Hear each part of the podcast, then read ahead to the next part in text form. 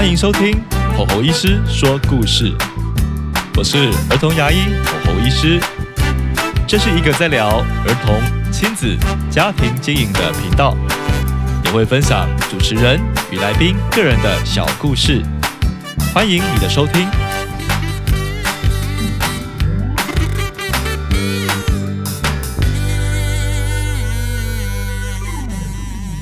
Hello，各位听众，大家好，欢迎来到吼吼医师说故事。这集啊，要聊一个很多家长的痛点啊。为什么呢？因为这是一个很多小朋友都有的一个健康问题哦。在我的门诊里面，也常常会听到很多家长啊在 complain 啊，或者说啊，这可能就是小朋友的命运啊。怎么说呢？这就是所谓的鼻过敏，对不对？哦，讲到鼻过敏的话呢，你就会发现，哎，很多的孩子。或是家长都声称说：“哦，我的小孩子好像有鼻过敏，或者说，嗯，我不太确定，好像是有，或者是说，哎，好像是这个医生有提到一点点。不管是耳鼻喉科医师啊、小儿科医师啊，或者是这个啊中医师，对不对？哦，都会有这类的叙述。那其实呢，在鼻过里面，在我们的儿童牙科里面有非常多的表征也出现，那也影响了孩子的不管是。”呃，生活的状况啊，哦，学习状况以及沟通表达能力，其实都会有影响哦。那今天很开心，在我眼前呢，呃，是这个鼻过敏的专家哦，这是耳鼻喉科医师哦，他是明佑耳鼻喉科诊所的院长，我们欢迎我们的张明张医师。嗨，大家好，我是明佑耳鼻喉科诊所的院长张明章医师啊，很高兴啊，吼吼医师今天邀请我来跟大家分享有关于鼻过敏这一块的议题。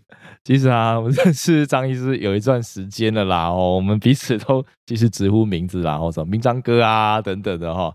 好，那你希望今天我怎么称呼你呢？张医师还是明章哥？哦，那明章哥好了，明章哥好了哈。OK OK。那现在呢，我们真的很开心啦，就是明章医师呢，可以跟我们聊聊鼻过敏的议题哈。其实鼻过敏在现在，因为我的患者里面很多家长都声称说，哇，他的孩子有鼻过敏。我很好奇，现在鼻过敏的小朋友真的比例那么高吗？哦，真的，现在鼻过敏的比例真的是比我们想象中的还要高。哦，就是我们有读过一些研究的数据啊，哦，像我们小时候大概二三十年前。可能鼻过敏的这个盛行率啊，大概是大概二十趴以下。嗯，好，那最近十年来发现，已经超过一半的小朋友都会有鼻过敏的状况。超过一半，那不就是五十趴以上吗？对，就五六十趴都都有。因为就是现在环境污染啊，空气污染啊，都变得严重，而且现在的饮食文化越来越精致啊，很多加工食品很多。哦，所以大家不管是吃的还是空气接触到的，都或多或少在小朋友发育的时间呐，过敏的状况被诱发的越来越严重，这样子。哇哦，你刚刚有提到就是 吃东西也会影响啊？哇，这真颠覆我们的三观呢。我以为只要空气够脏就会影响了。哦，就是很多因素都会影响，所以吃的譬如说一些加工食品啊，不是天然的。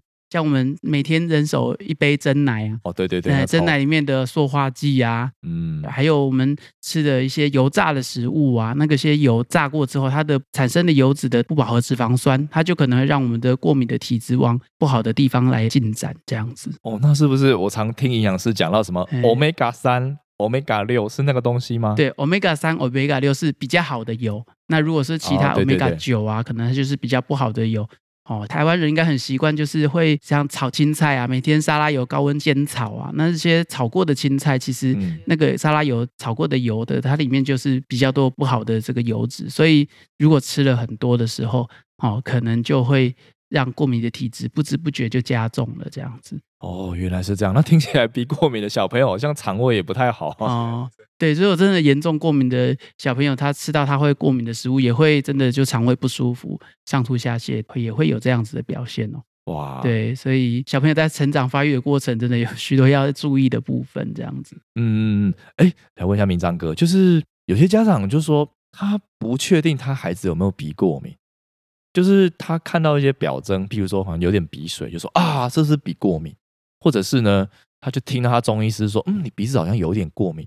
但有一点到底是有还是没有啊？就我们就觉得，呃，不知道你这边有没有一些判断或是定义的标准呢？哎，我觉得难道只要流一下鼻水，那就是鼻过敏吗？哦，那当然，鼻过敏它其实有很多的定义和分类的方式啦。那近几年就是比较实用的分类和定义的方式呢，就是我们会以症状发生的时间长短，还有严重度来去做判断。像是用时间来分的话，就是有间歇性和持续性。嗯，间歇性的话，就是它如果一个礼拜小于四天，就是少于一半的时间有症状。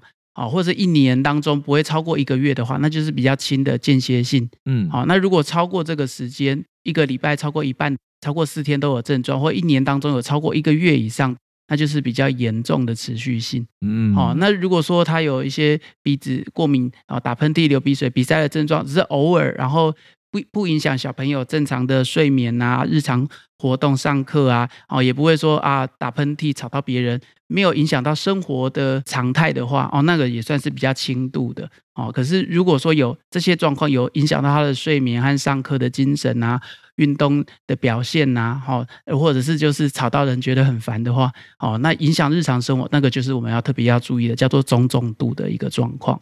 哦，中重度了这样子。对对对，因为这感觉好像是有点像问卷式的哦，就是多久频率啊，怎么样的？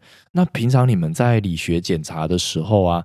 看鼻子可以看出来吗？我很好奇。哦，当然啦，因为我们每天都是在靠这个在看人家的鼻子，对，所以看的很多哦。所以就是主要我们看的时候，就是嗯，我会把鼻孔撑开来，哦，看里面的所谓的下鼻甲，就是最靠近鼻孔的那一块组织。好，那一般啊正常人的鼻鼻甲的肉呢，应该是粉红粉红色的。嗯，对，但是因为过敏的人的话，他就是身体对外来的过敏源过度的反应，他就会先制造很多鼻水存在里面。好，那所以那一块肉呢，它就会存了很多水之后，会变成苍白水肿、白白肿肿的。哦，所以我们看到啊，常常一次看一眼就知道，哦，你这个白白肿肿的，就是你一定或多或少会有这个过敏的状况啊。有时候甚至肿到整个都塞住了，就会就我们就会很直觉的告诉病人说，哎，你是不是？过敏的很严重，常常都很 很不舒服，这样子。对对对，嗯，就说对对对对对，嗯，拜托医生救救我。是是是，但是其实也蛮多人就是觉得啊，我就习惯了。对，但是对，有啊有有遇过这种，还蛮多的。对对对，可是我觉得其实你可以值得更好的生活品质啊。对，如果他习惯，可是他常常就是不时就一直稀稀疏疏，嗯，或者是鼻塞到不好睡。啊，然后而且其实如果过敏没控制好，因为鼻子它算是我们呼吸道的守门员，对，它是有保护呼吸道的作用，所以如果它没有控制好的话，我们反而常常感冒，常常呼吸道就不舒服，嗯，就常常三天两头，哎，我怎么一直感冒或感冒都不会好，对，但是其实他如果把过敏这一块控制好的话，哎，这些状况就会自己迎刃而解了。这样，我这边有听到曾经有病人问我，哦，就是说。哎，我们都常常感冒，可是我不觉得我过敏，我只是常常感冒而已啊。哦，而有些人说，哦，他我不是感冒，我是叫过敏。然后我自己也是丈二金刚摸不着头绪啊。对，想问一下这边明章哥，就是，哎，那就你们这边的耳耳鼻喉科的定义，感冒跟鼻过敏会有一些区别吗？还是很像呢？嗯啊，当然就是我们每每天在看，就是很可以分得很清楚啦。嗯，好，所以通常过敏的话，就是。会鼻过敏，当然就是指鼻子呃过敏的反应的表现啦。所以它通常它的症状都会局局局限在鼻子，嗯，哦，就是鼻塞啊、打喷嚏、流鼻水啊，最多就是影响到周围的眼睛跟跟着痒这样子。好，如果说症状的范围啊超过这个地方到喉咙啊，你觉得喉咙会痛啊、会痒、会咳，哦，或者是哦已经有全身酸痛无力。啊，或忽冷忽热发烧的话，哦，如果在鼻子以外有症状，哦，那应该，哦，你可能有感冒了，嗯，哦，而且其实我们常见，因为就是过敏啊，它其实是个体质啊，你一旦有过敏，大概就是会跟你一段时间，对，都是有过敏，所以常常我们看到病人是，哎，过敏的人，然后最近啊鼻子特别的严重，都更不舒服了，他其实是过敏又加上额外感冒了，嗯，哦，所以他看起来其实很多人是这两个状况同时有的。哦，因为过敏的人就真的也很容易感冒，他的呼吸道会变得比较脆弱，比较保护力比较弱一点，所以常常其实是这两个状况就一起一起来，感冒之后又让过敏的表现更严重，这样子。了解了解，所以就算是今天是小朋友，就是也可以很清楚的判定说他是过敏还是感冒这样子。哦，对对对，当然给有经验的医师来判断，应该就可以看得出来的。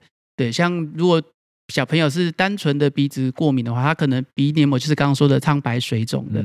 可是他如果有额外的一些感染发炎呢，我们看到他的呼吸道，它其实是病菌攻击进来发炎的红肿的一个状况。白的跟红的就会差的蛮蛮多的，而且它像感冒，可能有些病菌的废物会被排出来，就会有浓稠的鼻涕或痰出来。嗯，哦，所以如果有浓稠的一些分泌物出来的话，哦，那它应该也是偏向有额外的感染的问题。了解，对对。其实我这边想分享一下，在我们牙科看到的过敏的状况，其实我蛮常 pass 那个小朋友的患者啊。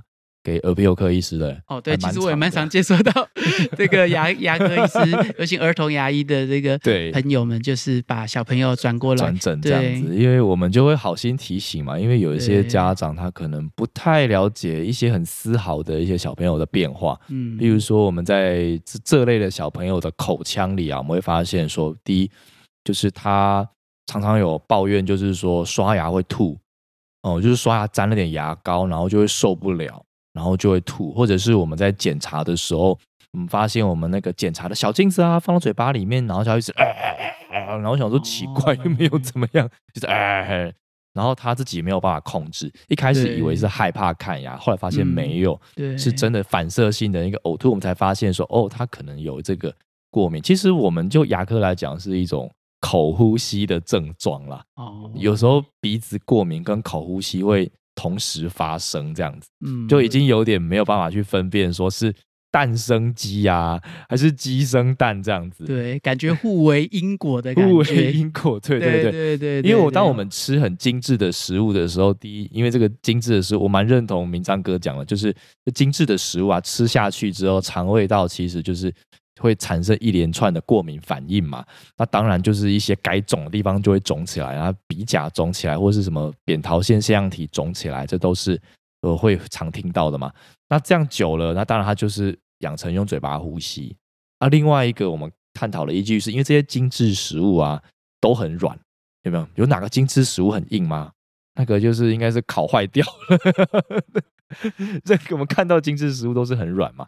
就很入口即化嘛，好吃嘛，甚至有很甜啊、重咸啊等等的。那这个状态下呢，就是他吃下去之后，小朋友的口腔的肌肉都会比较弱，因为他们不需要花很大的力气去咀嚼，然后他们就可以把它吃下去了，甚至就要吞下去嘛。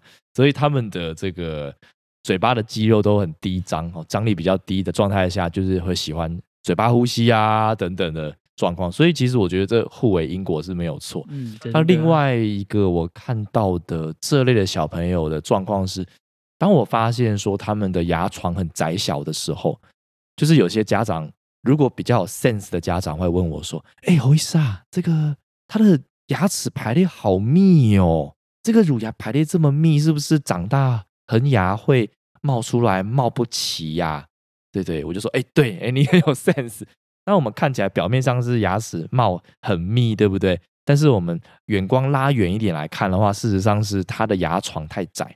那这个牙床窄的话呢，其实我们发现这类的小朋友啊，口呼吸、鼻子过敏的几率也是颇高的哦。对，所以 总之就是我转诊了很多小朋友过去，但不知道有没有转到你那边去，我不晓得啊。对对 对，以后可以多转。对啊，对对对对对对，多多益善就对了。是是，对，就因为现在医疗资源是蛮发达了，想让家长有一个更不一样的看见。因为耳鼻喉科不是我们的专门，但是我们知道小朋友这类的问题，也是希望说，哎，如果早一点，我们可以做一些调控啊。或是做一些预防和诊断，那其实就雪球就不会越滚越大，对不对？啊，真的没错。对，像其实因为我有三个小孩啊，对我们家小朋友或多或少也有一点过敏的状况，就我就会常常观察到，他们如果过敏严重的时候，鼻子啊，它不不太顺畅不通的时候，他们就很自然就会用嘴巴呼吸，对，按张口呼吸，或者他们可能专心做某件事情的时候。嘴巴呼吸对他们来说最轻松，对对，然后他嘴巴就会不知不觉就张开。那在张开的时候，他的肌肉啊也会比较放松，所以他可能在这个过程，他的一些肌肉的发育就变差了。而且就是我们生物学有一个有一种观念叫做用进废退。哦呦呦呦呦呦！对对，所以像你鼻子啊，如果越不用它呼吸呀，它里面的过敏会越严重。真的啊，就越塞啊。对，就会越塞。那你如果有提醒他，然后想办法让他越多使用的时候，他鼻子的功能其实会越好的。嗯，对。所以如果说我们放任这种状况不管的话，他鼻子可能就会越来越严重，啊，过敏会越来越难处理。然后嘴巴的这个肌肉也会越来越无力，嗯，长期下来，他的可能下巴骨头啊，还有肌肌肉的发育就会受到影响。那呃，这个喉喉医师说的牙床啊就太窄，然后后续的排列就会受到影响。而且其实就我知道有这个观念和影响之后，我发现我临床上遇到很多大人，嗯，一看就知道他们就是小时候一定是过敏很严重，嗯，没有处理好，所以他们的牙齿排列很严重，牙床小，下巴后缩的大人呐，嗯，就二话不说看鼻子，哇，果然鼻子都是过敏。的超严重，塞的乱七八糟，对，都放弃治疗。可是我觉得啊，这其实可以预防的。如果说到你大了，想要再处理啊，这个都要花加倍的功夫来去处理的。对，因为鼻子还好处理，但是下巴那些。遗漏的这个黄金发育的时间，你到时候要处理，可能就是要做很大的手术，什么下巴骨打断啊，往前拉啊，整个牙床咬合重建。哦，就是已经是外科方面的。对，那个就是真的很很难处理的。所以其实应该把握小朋友成长发育这段时间，及早把这个问题改善。那不止生活品质好，他发育的过程，整个鼻子和牙床的发育也会比较的。这个理想这样子，嗯，对。其实讲到这个啊，我小时候其实也有哎。哦，我其实我小时候也有，对。对，但是我小时候 没有人告诉我，因为家人其实对鼻过敏的认知也不太够。是。那其实是到我大学的时候啊，那些检查的一些学长姐嘛，因为他们都已经主治医师了，才跟我说：“哎，你有鼻子过敏了。”说啊，真假的？他说怎么看的？他说看你的牙床就知道啦。所以那个时候才开始稍有认知，然后等我长大之后，我去自学嘛，然后就有一些教授教我一些鼻过敏口呼吸的观念啊，我拿自己当实验品，去去去处理呀，甚至那时候也有找找找你嘛，找你来 做手术啊等等的，我的荣幸，无所不用其极，想要让自己变好这样子。其实，嗯，当然啦，因为长大之后生米已经煮成熟饭了，所以其实有一些。硬组织啊，骨头的生长其实已经已经是已经造成了，比如说鼻中隔该弯曲都已经弯曲了啦，所以那个状态下其实能做的有限。但是我想要鼓励听众说，真的不要放弃，嗯，真的，因为我就是不断的坚持，尽量不用药，是用自然疗法，首先从自己吃的东西开始去着手。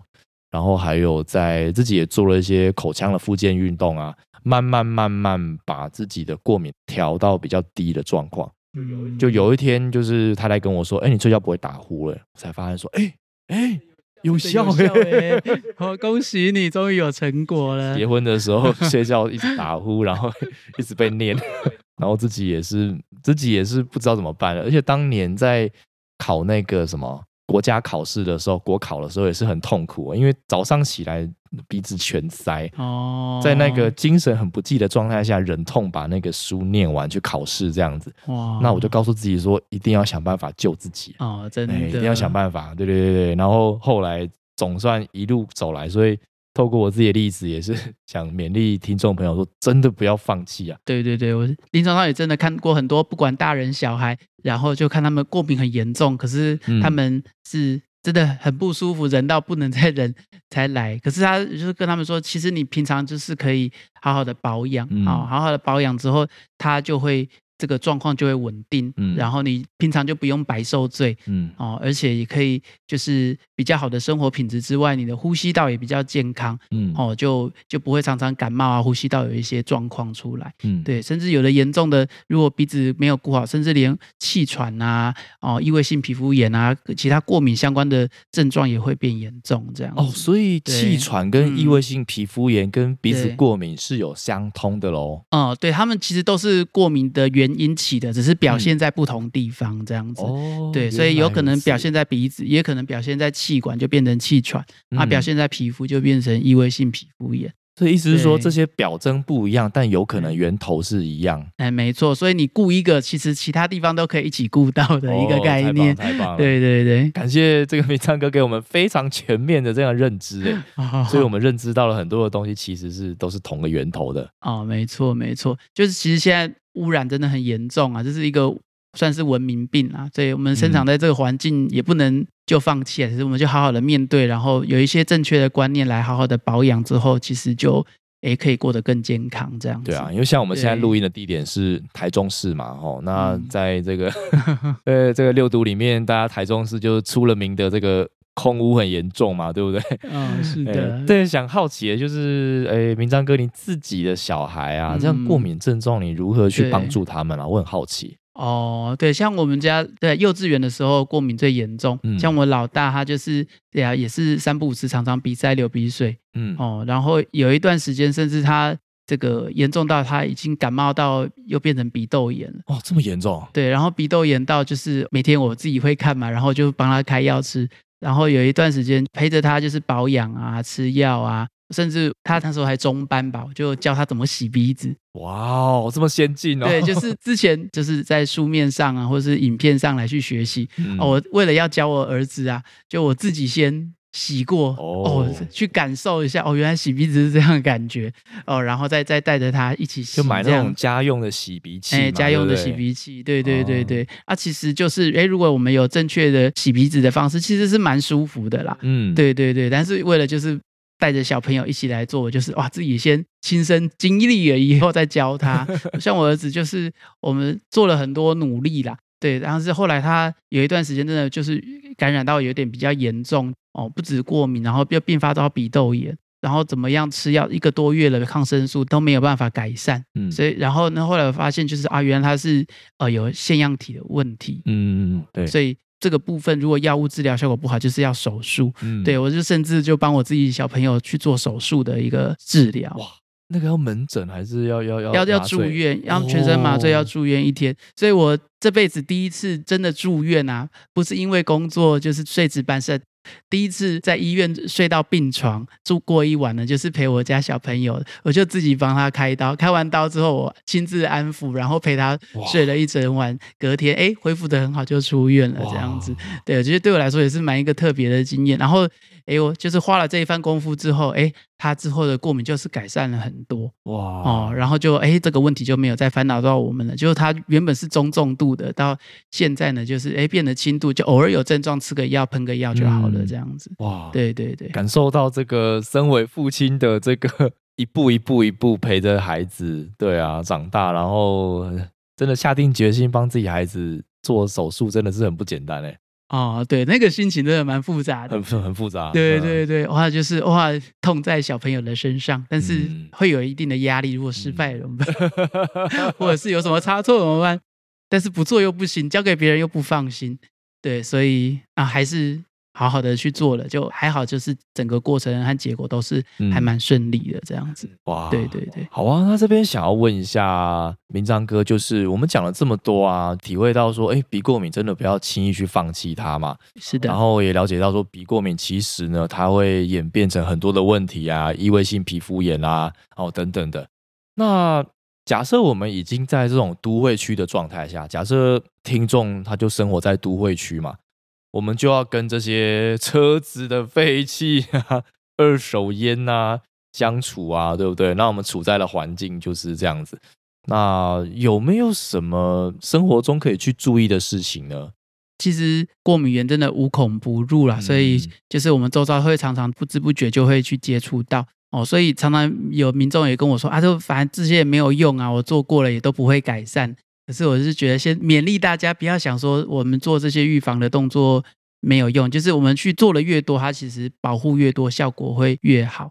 哦，啊，像是有人就会问我说啊，家里装空气滤净机有没有帮助啊？对，那也有研究做过，哎，好像没有差别，是没有差别。对，但是因为空气滤净机呢，该怎么说呢？就是它只有过滤到空气当中的 PM 二点五，嗯，嘿，还有一些过敏源。对，哦，但是常常其实是在床单、被套、枕头套。床垫和棉被里面，嗯，对，那你空气滤器就没办法吸到这一块啊，嗯，对。可是，哎，如果我们床垫里面啊，我们就是有把那些尘螨相关的哦来去做维护，哈，就是定期的换床单被套，而且有用很好的防尘螨的寝具的话，哦，那这样子的部分，它就可以把这些尘螨和灰尘，好，PM 二点五这个部分就是更有效的隔绝。就是有时候可能。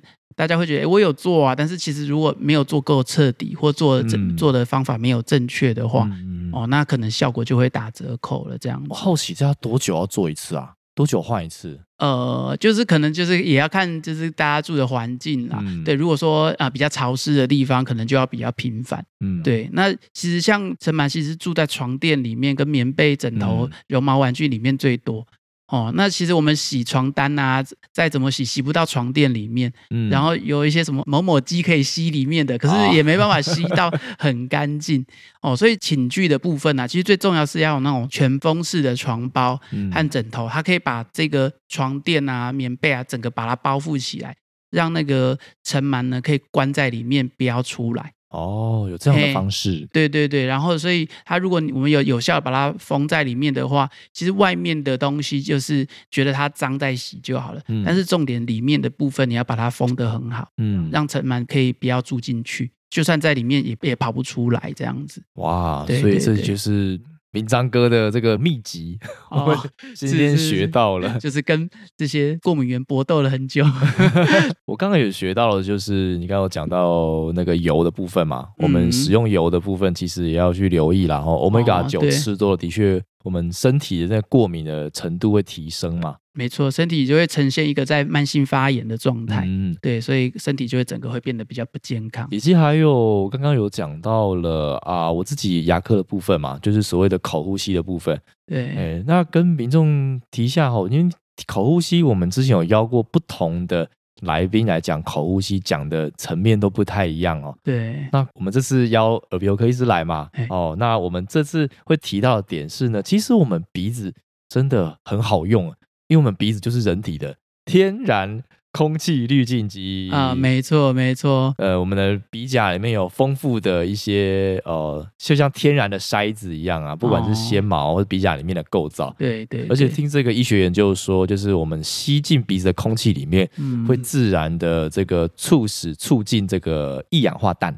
哦，一氧化氮的这个生成，它对于这个脑部的循环是非常的有效率的，哎，有帮助的这样子，对，蛮有概念的。对对对，所以关于这个部分，其实呃，如果我们用嘴巴呼吸的话，不好意思，这些东西全部都没有哦，啊，对，就脏了空气直接灌进你的五脏六腑里面哦，那这个要不过敏也难呐。是的，所以呢，如果呢有一些家长呢有心呐，想要小把小朋友的鼻子治好。同时，我们也是鼓励说，哎，嘴巴呼吸的问题也一并处理哦，哎，这样子会事半功倍，这样子。嗯，没错，没错。对，这也就是啊，在都市生活的小孩要怎么去求生存的 的秘诀啦。啊，是的。其实我们现在跟耳鼻喉科合作部分还蛮多了，我们现在常会合作耳鼻喉科啊、中医师啊，好像都常常这两个。合作，因为常常都会互相病人 pass 来 pass 去的这样子。是的，然后前阵子也合合作那个语言治疗师。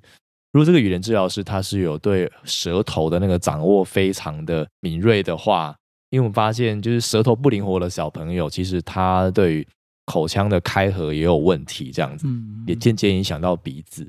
对，所以我们发现，哎，都是一体的，环环相扣的这样子。没错。今天其实我觉得最后一个重点是啊。真的不要觉得说，哎，鼻子过敏的这问题会跟着一辈子，好像就没差这样。对，就是你有努力，它就会改善。所以努力越多，它其实就会越好。嗯，所以我觉得大家不要轻言放弃，不要忽略它，而是把它照顾好，就会有更好的生活品质，而且整个呼吸道也会比较健康这样子。嗯，而且哎，刚刚提到就是我们预防一些过敏源，其实像。所谓的垃圾食物啊，我们称得上的垃圾食物，嘿，不管是炸的、烤的，还是糖果啊、零食啊，哦，加工过很多呃很鲜艳的，好，那有人工色素的，对，都会让过敏的状况变严重。所以就是可能也不是说让小朋友完全不吃太痛苦，但是我们诶有效的控管，嗯，如果没有注意的话，诶，大家其实生活也会变得更健康，这样真的，对对对。就刚刚回应一下之前有关听众提嘛，就是。哎，这个东西好像我只改善了一样，好像也没有马上变好，对不对？我自己的亲身体会就是，真的不会马上，但是你会逐渐觉得变好啊，没错，而且要持续不断的做吃的、吸的、床具嘛，对，还有就是你平常呼吸的习惯，真的很多面向。可是我发现一个一个一个做的时候。缓慢的变好，真的不要放弃。哦，真的就养成习惯之后，其实也不会觉得那么的困难，这样子，真的真的，而且你会整整体不管小朋友还是全家人都可以有机会一起越来越健康，这样子。好哦，很感谢今天明章哥，哎，张明章医师给我们的分享哦。好，谢谢何医师。对，那我们节目也到尾声了。那如果呢你喜欢我们的节目，也欢迎在我们的节目按下订阅，并留下你的五星好评哦。那我们这边是何医师说故事，我们下次见，拜拜，拜拜。